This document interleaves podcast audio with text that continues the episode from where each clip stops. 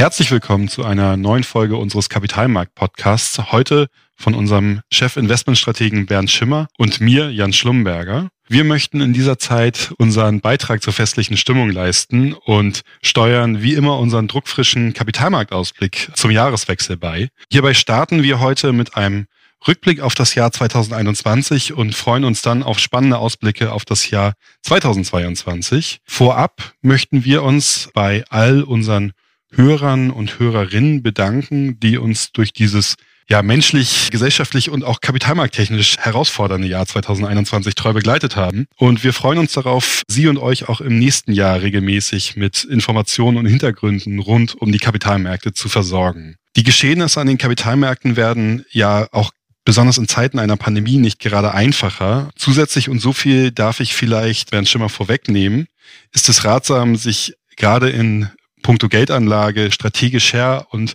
weniger taktisch aufzustellen bzw. zu fokussieren. Deswegen versuchen wir diesen Gedanken auch in unserem neuen Kapitalmarktausblick wiederzuspiegeln und er ist damit nicht nur strikt auf das Jahr 2022 ausgelegt, sondern eben auch darüber hinaus. Und um diesem Gedanken und besonders auch den einzelnen, zum Teil sehr komplexen Themen gerecht zu werden, haben wir uns dazu entschieden, eben diese einzelnen Themen nochmal herauszulösen und werden diese in den nächsten Wochen jetzt um den Jahreswechsel und den darauffolgenden Wochen explizit nochmal in eigenen Podcasts verarbeiten. Das heißt, heute werden wir einen generellen Ausblick auf das Jahr 2022 geben, ein Auge auf die grundsätzlichen Entwicklungen werfen und dann einzelne Themen herauslösen und diese nochmal mit entsprechenden Hintergrundinformationen füllen.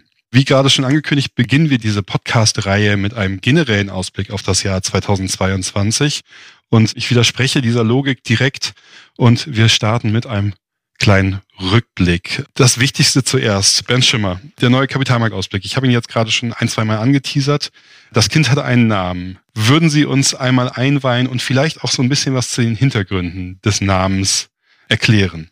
Ja, herzlich willkommen, auch von meiner Seite. In der Tat, Kind oder auch Baby, wie auch immer, hat einen Namen und der Name ist Holprig in die silbernen Zwanziger. So, nun kennen wir vielleicht alle silberne Zwanziger, da denkt man natürlich gerne zurück. Für die meisten von uns wahrscheinlich zu weit zurück, weil da waren sie eben halt noch nicht unbedingt auf der Welt, aber es gab natürlich mal die goldenen Zwanziger.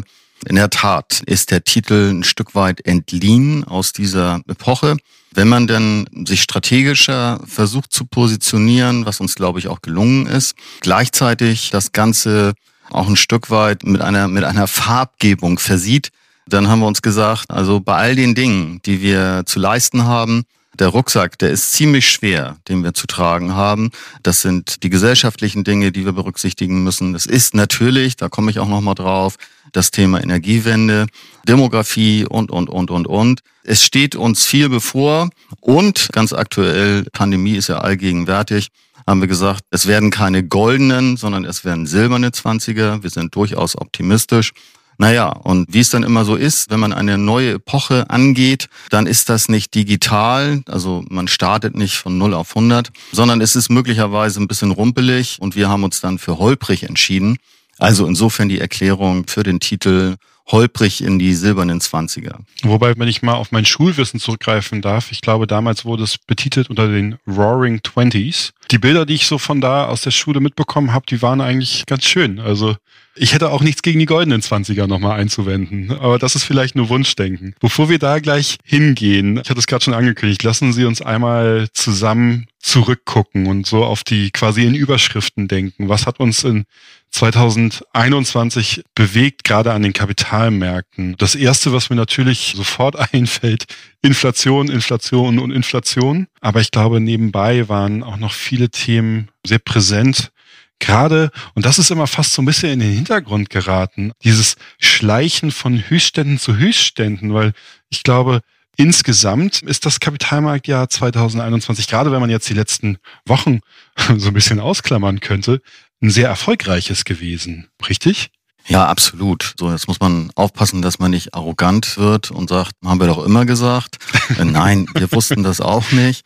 In der Tat ist es aber so, dass das Thema Aktien, und das spielt ja häufig in diesen Rückblicken eine exponierte Rolle, das ist gut gelaufen. Also mit anderen Worten, die Aktien haben einmal mehr, einmal wieder geleistet und die Unterstützung von dem wichtigsten Schutzpatron, und das ist eben halt die Notenbank mit diesen massiven Liquiditätszuführungen, die war ganz immens, aber, und jetzt muss man auch sagen, ein Riesenkompliment an die Unternehmen. Die Unternehmen haben sich sehr, sehr schnell auf diese neuen Corona-Verhältnisse eingestellt. Das konnten nicht alle Unternehmen, das ist klar. Aber ein Großteil der Unternehmen, die eben halt dann wiederum auch in den breiten Indizes gelistet sind, die haben diese Möglichkeiten genutzt ähm, und haben dementsprechend ihre Geschäftsmodelle angepasst und haben auch richtig viel Geld verdient. Das muss man auch sagen. Also es ist eben halt nicht nur der niedrige Zins, auch nicht nur das Thema, es gab keine anderen Investitionsmöglichkeiten. Tina kennen wir ja alle mittlerweile, there's no alternative. Nein, das war es nicht. Teilweise war es schon so ein bisschen gespenstisch, wenn man denn der Meinung war, dass jetzt realwirtschaftlich das eine oder andere nicht so gut funktioniert, gab es halt einen minimalen Rücksetzer. Unsere angelsächsischen Freunde, sag ich mal, haben da ja auch einen ganz netten Begriff erfunden, FOMO, Fear of Missing Out, also die Angst, nicht dabei zu sein. Und diese Rücksetzer wurden eben halt sofort als billige Einkaufsmöglichkeit genutzt zum Nachkaufen von Aktien, was dann wiederum zur Folge hatte, dass wir eine ungewöhnlich niedrige Schwankungsintensität im Bereich von Aktien hatten und dass Aktien insgesamt da nun wiederum auch durchaus äh, differenziert, aber richtig viel Freude gemacht haben für den Anleger. Ja, so ein kleines negatives Zeichen da sicherlich ähm, das Thema DAX. Der DAX, ähm, also unser deutscher Aktienindex, gehörte nicht zu den Gewinnern hat sich eher relativ weit hinten eingereiht in diesem Jahr mit Stand heute. Das kann sich auch zum Jahresende auch nochmal ändern plus 14 Prozent. Und die großen Indizes, die auch ein Stück weit technologielastiger aufgestellt sind, die konnten teilweise das Doppelte an Wertentwicklung vorweisen. Ja, was gab's noch? Dass der Ölpreis sich erholen wird bei einer wieder besseren Konjunktur war klar. Mhm. Dass der Ölpreis dann in Teilen auf eine so hohe Nachfrage gestoßen ist, dass das Angebot nicht Schritt halten konnte und wir teilweise explosionsartige Entwicklungen nach oben hatten. Das war nicht so gut für die Konjunktur. Klar, die Aktien, die was mit Öl zu tun haben, die haben sich da natürlich dann in Anführungsstrichen auch gefreut. Das Thema Gold vielleicht noch erwähnenswert, übertitelt mit dem Begriff, der Glanz wird weniger stark ausfallen. Das ist auch so passiert. Für den Euro-Investor verbleibt dort ein knapp positives Vorzeichen, also eine schwarze Null, wenn man so will. Aber es hat gut stabilisiert und das ist ja auch eher etwas, was man wirklich mittel- und langfristig in die Vermögensstruktur mit einführt. Also vor dem Thema hat das funktioniert. Der eigentliche schwierige Bereich, einmal mehr das Thema festverzinsliche Wertpapiere. Da war es dann in der Tat so, wenn man eine Null hatte, dann war es eigentlich schon recht gut. Und was wir natürlich in, in diesem Jahr auch hatten, war dieses Riesenthema und alles andere als ein Thema, wo man Applaus erhält, ähm, das Thema Verwahrentgelt, dass Banken sich eben halt gezwungen sahen, eine Gebühr für das Aufbewahren von Geld zu nehmen, wenn bestimmte Beträge überschritten sind. Ein sehr, sehr unschönes Thema. Aber das hat natürlich auch dazu geführt, dass Investitionen gesucht worden sind. Und diese Investitionen fanden nach meiner Einschätzung vermehrt im Bereich Aktie und natürlich auch im Bereich der Immobilie statt. Ja, gerade die Kombination aus Verwahrentgelt und dann, da werden wir auch nochmal drauf zu sprechen kommen, das omnipräsente Thema Inflation hat ja, Sie hatten es gerade gesagt, there is no alternative. Das könnte man hier auch wieder drauf anwenden. Ähm, das hat natürlich den Investitions Druck in Anführungsstrichen noch mal ein bisschen verstärkt. Und ich würde gerne noch mal einen Punkt mit reinbringen. Sie hatten es schön gesagt, die Notenbanken als Schutzpatron der Kapitalmärkte. Und das, obwohl ja zumindest die US-Notenbank zumindest eine Leitzinswende eingeleitet oder die Weichen gestellt hat dafür. Ich glaube, wir hatten eine US-Rendite bei 1,8 Prozent. Vielleicht haben Sie den aktuellen Wert noch. Das heißt, wir haben ja tatsächlich einen Switch in der Notenbankpolitik, zumindest in den USA gesehen. In Europa wurde ganz klar verlautbart, hier bleibt alles beim Alten, muss man einfach auszudrücken. Und trotzdem sind die Aktienmärkte so weitergelaufen. Also von daher, ja, sehr, sehr spannendes, sehr positiv zu bewertendes Kapitalmarktjahr, würde ich es zusammenfassen, zumindest. Das macht aber natürlich die Planung und die Prognose für die nächsten Jahre nicht unbedingt einfacher. Nehmen wir mal jetzt unsere aktuelle oder neue Corona-Variante Omikron. für ein Beispiel der Unsicherheit. Und gerade aufgrund dieser Unsicherheit für das nächste Jahr 2022 und die nächsten Jahre danach haben Sie sich ja in dem Kapitalmarktausblick 2022 für ein Zwei-Szenarien-Modell entschieden. Zwei Szenarien, die ganz wesentlich an die pandemische Entwicklung gekoppelt sind. Vielleicht mögen Sie uns diese beiden Szenarien ja einmal vorstellen. Also was unterscheidet sie und was ist die Idee dahinter? Dass wir es mittelfristig mit einer neuen Virusvariante zu tun bekommen werden, das war relativ klar. Völlig unklar war, wann das der Fall ist und immer noch unklar ist, was denn diese Virusvariante mit Kapitalmärkten, mit der realen Wirtschaft aber insbesondere, und das darf man dabei ja nie vergessen, auch mit dem Menschen macht. So, jetzt ist das eben halt zum Jahresende passiert. Dass das irgendwann passieren wird, war klar. Solange wir die Pandemie nicht weltweit bekämpft bekommen, glaube ich, werden wir diese Pandemie auch nicht loswerden. Das ist mittlerweile auch jedem klar. Das heißt, es ist ja kein isoliertes Problem von Europa oder von den USA, Nee, das ist ein weltweites Problem. Und wir haben in diesem Jahr vielleicht so ein Stück weit auch Glück gehabt. Wir haben bewusst gesagt, wir fangen relativ spät an mit dem Kapitalmarktausblick und, und wollen auch gucken, dass wir möglichst viele der Dinge, der Ereignisse, die wir noch auf dem Weg hin zur Erstellung des Kapitalmarktausblickes mit äh, bewerten können, dass wir die auch drin haben. So, und so ist es dann eben halt auch gekommen, dass Omikron sozusagen über uns gekommen ist. Und wir haben ähm, kurz überlegt und haben gesagt, der Kapitalmarkt muss zwei Dimensionen haben. Er muss eine taktische Dimension haben. Das heißt also das, was jetzt und was möglicherweise in den nächsten Monaten von großer Relevanz ist, muss dort enthalten sein. Aber er sollte auch immer eine strategische Dimension haben. Die strategische Dimension haben wir schon angefangen, so ein bisschen zu diskutieren. Die kommt eben halt auch in diesem Titel holprig in die silbernen Zwanziger, glaube ich, sehr gut zur Geltung. Die taktische Komponente ist eben halt, was ist mit Omikron? Was macht Omikron mit Gesellschaft, mit Mensch und den Unternehmen? Bislang war es so, dass man relativ klar und auch relativ digital sagen konnte, solange die Impfstoffe die entsprechende Schutzwirkung haben, interessiert die Pandemie nur noch am Rande, weil wir können uns ja impfen lassen und vor dem Hintergrund war das relativ planbar. Diese Maxime muss jetzt auf den Prüfstand gestellt werden und ich denke mal, noch sind die Unternehmen, die forschenden Unternehmen, aber auch die Virologen noch nicht wirklich so weit, um zu sagen, dass die bestehenden Impfstoffe den entsprechenden Schutz bieten oder aber, dass neue Impfstoffe entwickelt werden müssen. Das wird sicherlich der Fall sein, aber dann müssen wir mit einer hohen Wahrscheinlichkeit durch ein Tal der Tränen gehen.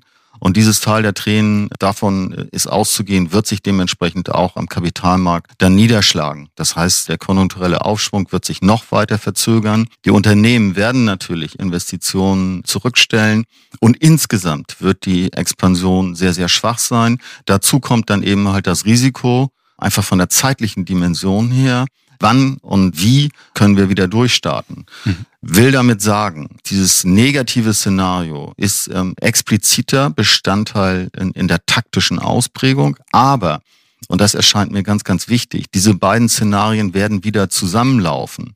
Es wird nach unserer festen Einschätzung nur eine Unterbrechung geben. Denn eins ist klar, es wird ja angepasste Impfstoffe wiederum geben. Nur wann die in ausreichender Anzahl zur Verfügung stehen und ob sie zur Verfügung stehen müssen, das ist das Risiko und das wiederum kommt zum Ausdruck ähm, in diesem zweiten Risikoszenario. Mhm. Kommen wir doch mal auf die konjunkturellen volkswirtschaftlichen Rahmendaten, die diese Szenarien so bestimmen. Ich glaube, eine Formulierung, die auch Jochen Intelmann, unser Volkswirt, schon gerne verwendet hat, ist das Thema Aufschwung mit Verzögerung ähm, für das Jahr 2022. Das heißt, wir haben in den USA, da hatten wir auch schon drüber gesprochen, Konjunkturprogramme, die weiter laufen und weiter befeuern sollten. In Deutschland haben wir uns schon sehr intensiv mit dem Thema Lieferengpässe und Produktionsengpässen beschäftigt. Aber wie würden Sie das konjunkturelle Umfeld so für das Jahr 2022 beschreiben und umreißen?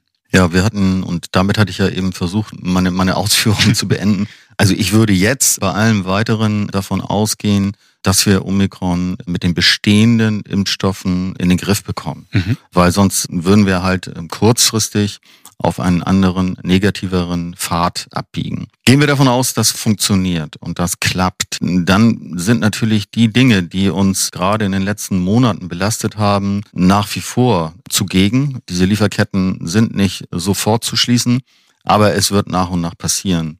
Das heißt für die Konjunktur genereller Natur, es wird einen Aufschwung geben, aber er wird eben halt noch nicht unmittelbar im ersten Quartal anfangen, sondern er wird sich hinziehen, wird dann aber aufgrund der aufgestauten Nachfrage überproportional stark sein. Und um nur mal eine Zahl zu nennen, wir gehen davon aus, dass wir in Deutschland drei Prozent wachsen und dass wir für den Euroraum da sogar noch eine Schippe rauflegen können und dass das eher vier Prozent sein werden.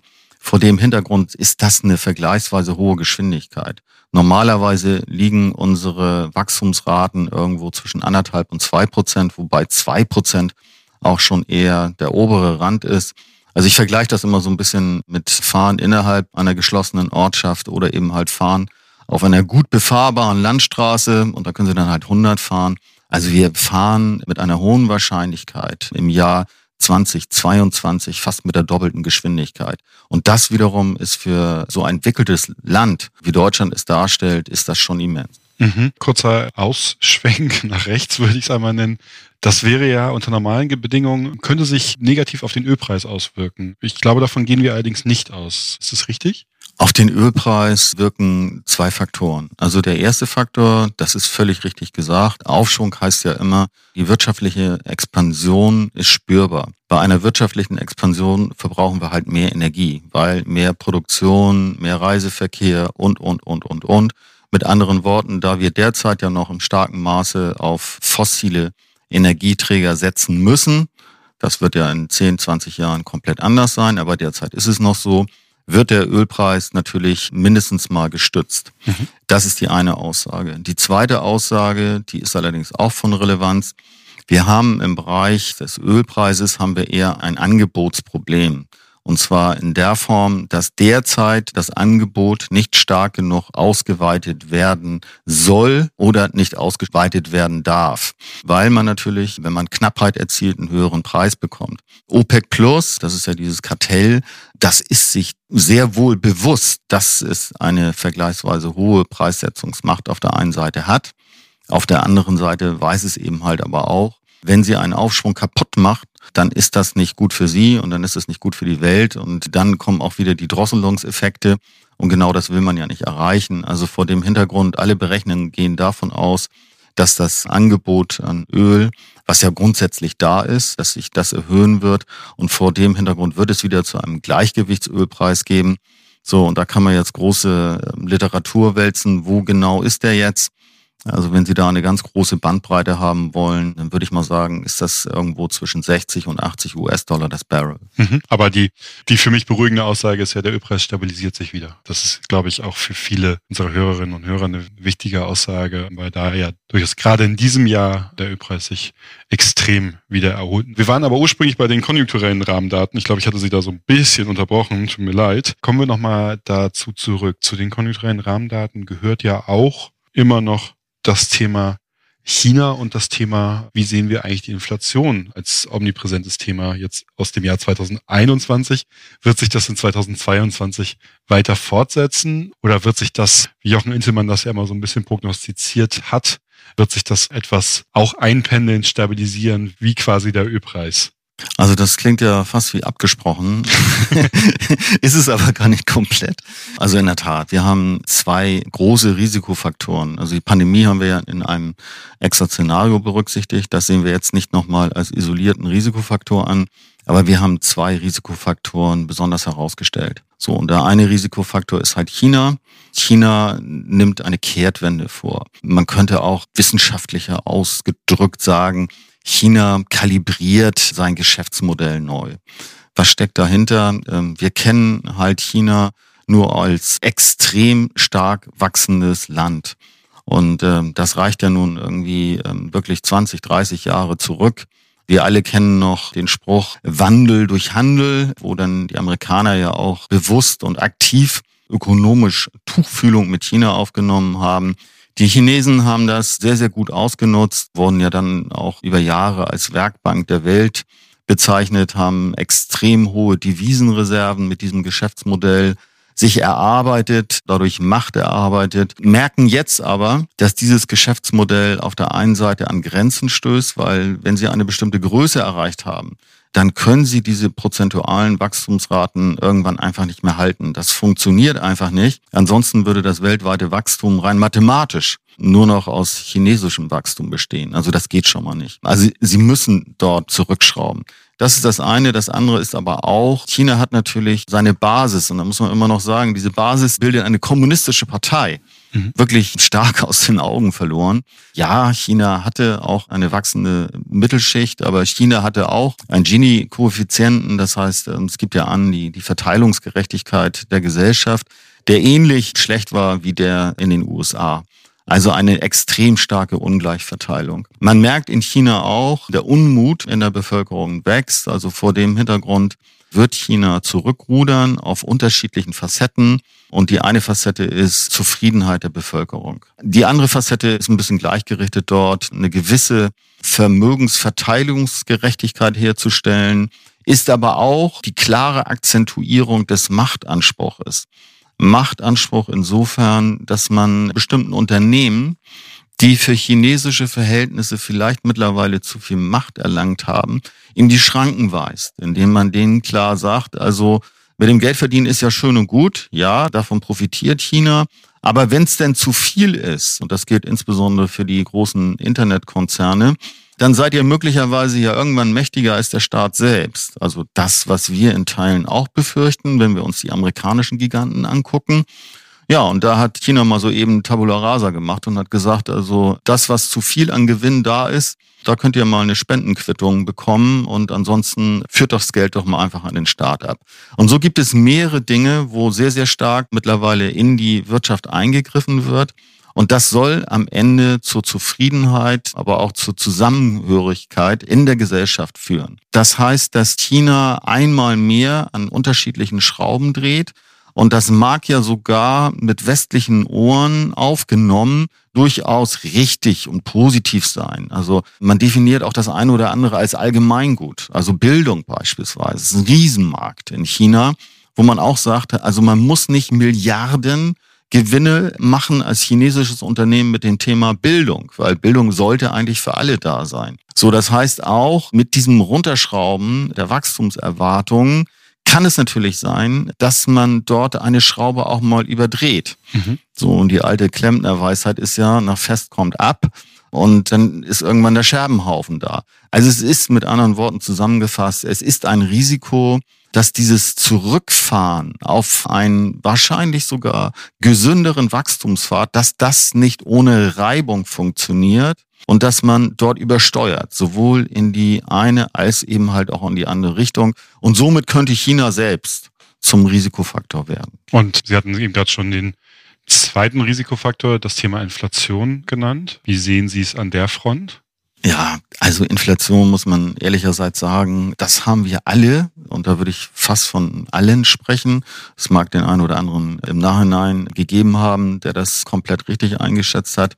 Aber da haben wir diesen enormen Nachholeffekte, da haben wir das Thema der, der Lieferengpässe wahrscheinlich nicht stark genug berücksichtigt. Möglicherweise konnten wir es auch in der Form gar nicht berücksichtigen, weil wir am Ende auch nicht so tief dann wiederum auf die einzelnen inflationsbasierten Prognosen eingehen konnten.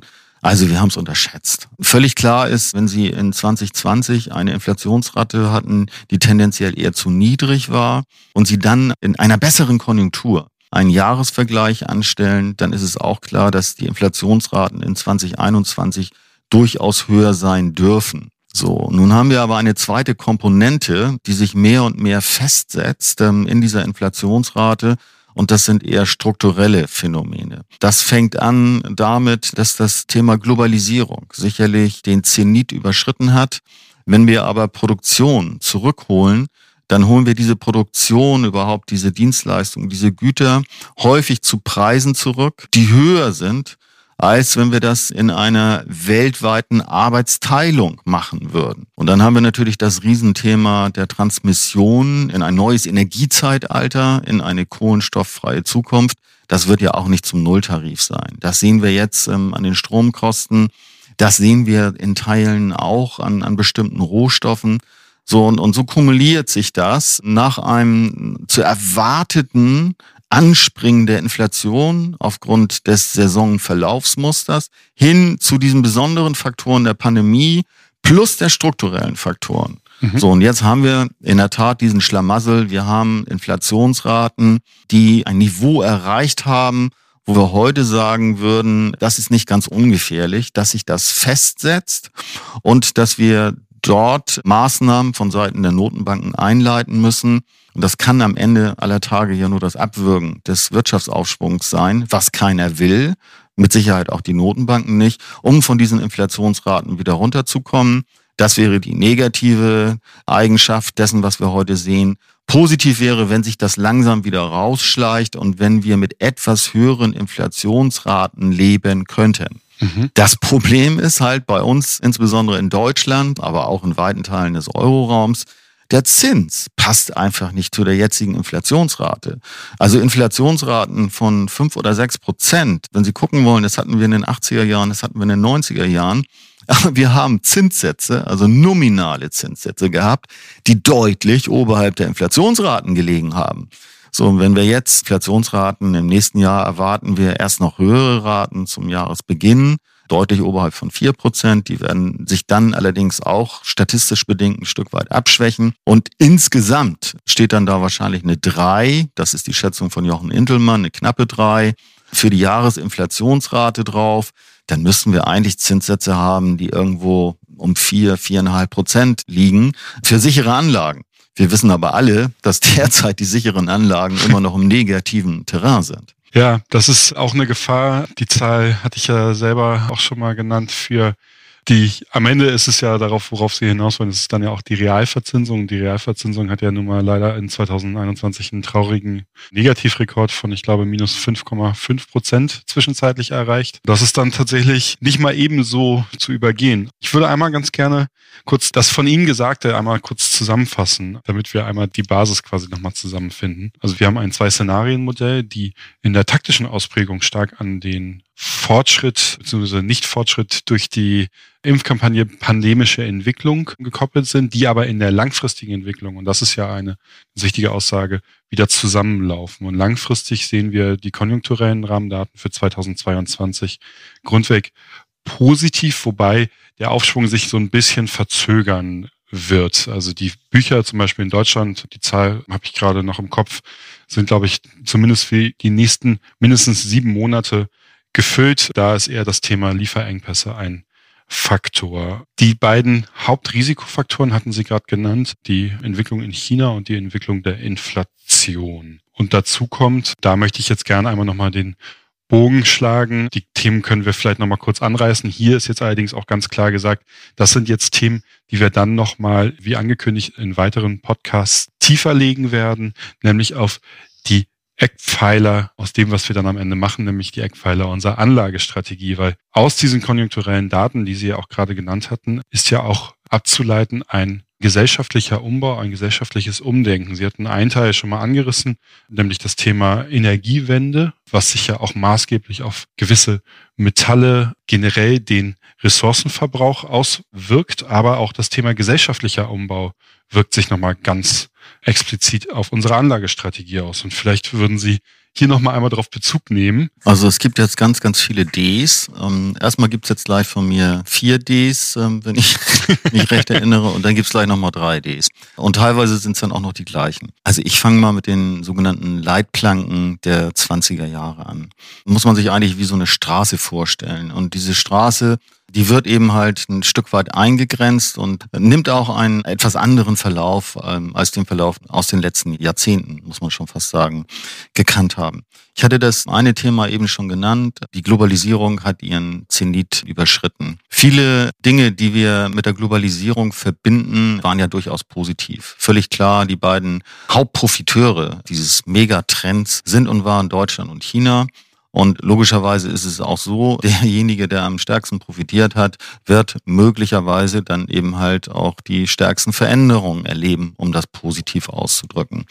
Viele Dinge ähm, bei der Globalisierung haben wir auch nicht wirklich berücksichtigt. Das heißt, das Thema Frachtkosten, das gab schon. Aber wenn wir Dinge von Shanghai, von Shenzhen, wo auch immer an die Elbe gefahren haben mit großen Containerschiffen, dann haben wir da Unmengen an CO2 produziert und dieses CO2 ging nicht wirklich in die Preise rein. Das heißt, also die Volkswirte reden dann eben halt auch von Externalitäten, die dort ähm, in den Preisen keinen Einzug gefunden haben, nicht bepreist worden sind und vor dem Hintergrund sind das neue Herausforderungen. All das wird dazu führen, und das ist dann eben halt auch der Umbau in China selbst, es ist aber auch der Handelskonflikt im USA-China, dass das ähm, Thema ähm, Globalisierung eine deutlich abnehmende Tendenz hat. Will damit überhaupt nicht sagen, dass es nicht morgen und übermorgen, das wäre auch schrecklich, wenn das passieren würde, keinen internationalen Warenaustausch mehr geben würde. Das wäre auch im starken Maße für alle wohlfahrtsmindernd. Das ist das eine Thema. Das zweite Thema, das ist mehr oder weniger, will schon fast sagen, stadtbekannt. Ähm, das ist die, die CO2-neutrale Produktion das ist eben halt das Abschaffen von Kohlenstoff. Dann wissen wir auch seit Beginn der Pandemie, es sind nicht mehr die Güter, sind nicht mehr die Stahlwerke, sondern wer gibt den Ton an? Es sind diejenigen, die mit Daten handeln. Das heißt eine gewisse Dematerialisierung. Mit anderen Worten, die Daten werden noch eine größere Rolle spielen im gesamten ökonomischen Umfeld, als sie das ähm, bereits schon tun. Man muss sich ja nur die Marktkapitalisierung der großen Internetkonzerne angucken. Das mag vielleicht in dem einen oder anderen Fall etwas übertrieben sein, aber äh, vom Trend her, von der Richtung her ist das schon stimmig. Mit anderen Worten, wer die Daten hat, hat die Macht. Mit anderen Worten, da wiederum Daten statt Waren. Und das Ganze wird nicht mehr so liberal sein. Also der Staat wird, damit uns dieser Umbau gelingt, ein Stück weit die Rahmendaten enger stecken. Der Staat wird auch selber aktiv auftreten, will damit sagen, die Fiskalpolitik, also das, was der Staat macht, löst auch in großen Teilen die Geldpolitik ab. Mhm. So, das sind so die Leitplanken. Und was machen wir da draus? Und diesem Thema schon angekündigt, widmen wir dann ja auch eine, eine eigenständige Folge. Wir glauben, dass man das auf die sogenannten großen drei Ds konzentrieren kann. Und das ist einmal der demografische Wandel, der ja von Land zu Land komplett unterschiedlich ist. Das ist das Thema der Dekarbonisierung, also CO2-Neutralität. Und es ist und bleibt das Thema der Digitalisierung. Und Digitalisierung, das wissen wir mittlerweile auch, das ist nicht nur das Wischen auf dem Handy, sondern das ist die Veränderung von Geschäftsmodellen im Kern, wirklich im Markt. Da sind wir noch nicht am Ende angelangt, da wird noch viel passieren. Und es gibt ja nun auch ganz, ganz wenige Sektoren, die sagen, Digitalisierung, das lässt mich kalt. Nee, alle digitalisieren ihr Geschäftsmodell, stellen es auf neue Beine. Insofern ist und bleibt das ein Wandel, der dementsprechend stark auch die Börse und alles, was damit zusammenhängt, beeinflussen wird. Mhm. Ja, und das Ganze, das können wir uns nur erlauben, wenn wir es auf das Fundament der Nachhaltigkeit stellen. Also Nachhaltigkeit, ich bezeichne das immer so ein bisschen auch als, als Hygienefaktor. Es geht und funktioniert heute nicht mehr ohne Nachhaltigkeit. So, und das sind, glaube ich, so die großen Trends und die Leitplanken vorweg gesagt, wie wir uns die silbernen Zwanzigern jetzt ohne Detailinformationen vorstellen. Genau, und diese Detailinformationen, die werden wir nachreichen. Einmal zu den 3Ds wird es eine eigene Podcast-Folge geben, zu den silbernen Zwanzigern wird es auch nochmal eine eigene Podcast-Folge geben. Als nächstes werden wir eine Podcast-Folge zu dem generellen Thema Anlage, Themen, Anlagetrends 2022 veröffentlichen. Da freuen wir uns sehr, wenn Sie uns wieder besuchen wenn Sie nicht warten können und nicht auf unsere Podcast-Folgen zu den Detailthemen warten können, dann besuchen Sie uns gerne auf www.haspa-kapitalmarkt.de. Dort können Sie nämlich den, diesen Kapitalmarktausblick nachlesen. Dort bekommen Sie auch Informationen über die Detailthemen. Natürlich nicht in der Tiefe, wie wenn wir sie hier im Podcast beleuchten, aber immerhin schon mal einen entsprechenden Vorgeschmack. Wenn Sie Fragen oder Anmerkungen dazu haben, schicken Sie uns gerne eine Mail an podcast.haspa.de und dann bleibt mir nur noch zu sagen, ich wünsche Ihnen allen ein fröhliches, besinnliches Weihnachtsfest, besonders eine gesunde Weihnachtszeit. Kommen Sie gut ins neue Jahr und wir freuen Sie ähm, wieder im Jahr 2022 bei uns im Podcast als Hörer und Hörerinnen begrüßen zu dürfen. Und ähm, ja, Herr Schimmer, Ihnen gebührt das letzte Wort. Sie haben so viel Informationen hier mitgegeben. Nein, alles gut. Ich glaube, es ist alles gesagt. Ich wünsche einfach nur einen schönen Jahreswechsel. Und ich wünsche mir persönlich, ich habe zwei Wünsche für das neue Jahr.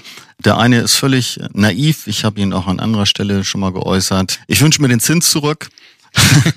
er wird wahrscheinlich auch naiv bleiben. Ja, und ich wünsche mir auch, aus persönlichen Gründen, aber auch aus vielen anderen Gründen, ich wünsche mir einfach ein bisschen mehr Planbarkeit und wünsche mir damit natürlich, dass wir die Pandemie in den Griff bekommen. Aus Anlegersicht wünsche ich mir, zumindest was die Aktienanlage anbelangt, ein ähnlich erfolgreiches Jahr 2022, wie wir das wahrscheinlich in 2021 gehabt haben. Vielen Dank fürs Zuhören und gute Tage.